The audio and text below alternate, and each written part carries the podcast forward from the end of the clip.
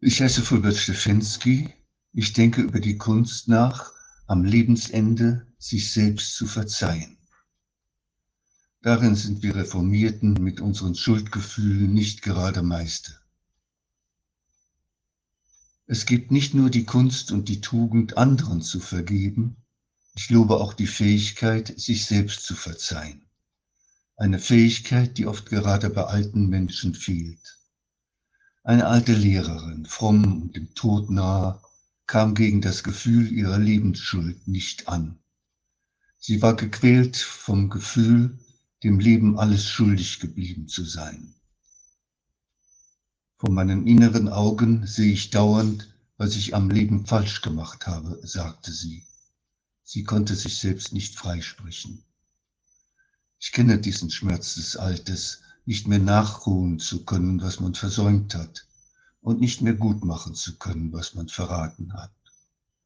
Aber bei ihr war es mehr. Sie klebte an ihrer Schuld. Sie konnte sich ihr Leben nicht verzeihen. Sie hielt es nicht aus zu sein, die sie war. Wenn ich etwas von Gnade verstehe, dann heißt das, wir sind am Ende die, die wir sind. Mit allen Wunden, mit aller Schuld, mit allem Gelingen. Gnade heißt, ich muss kein Urteil über mich sprechen, weder ein gutes noch ein verdammendes. Ich kann zustimmen, dass ich bin, der ich geworden bin, auch mit meiner Schuld. Ihr Satz, vor meinem inneren Auge sehe ich dauernd, was ich falsch gemacht habe, ist eine Art Selbsthinrichtung. Wer gibt dir die Erlaubnis dazu? Jedenfalls nicht der, der uns richtet. Wir müssen nicht Zeugen gegen uns selbst sein.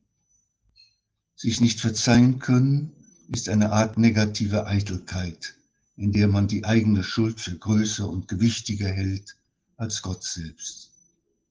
Es kann ja sein, dass zu unserer Humanität gehört, sich selbst zu beweinen, aber noch mehr und noch größer ist, sich selbst zu belächeln. Und Gott lächelt mit. Im Leben gelingt allerdings selten etwas ganz, nicht einmal die Vergebung und nicht sich selbst zu vergeben.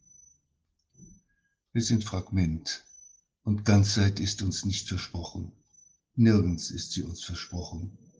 Dann müssen wir eben mit unserer Halbheit leben und in sie einstimmen. Vielleicht gelingt uns ja die Hälfte der Güte gegen andere und gegen uns selbst. Wir hinken durchs Leben und unsere Lebensläufe sind nirgends glatt. Vielleicht gelingt uns wenigstens der Humor mit unseren eigenen Hinkelbeinen.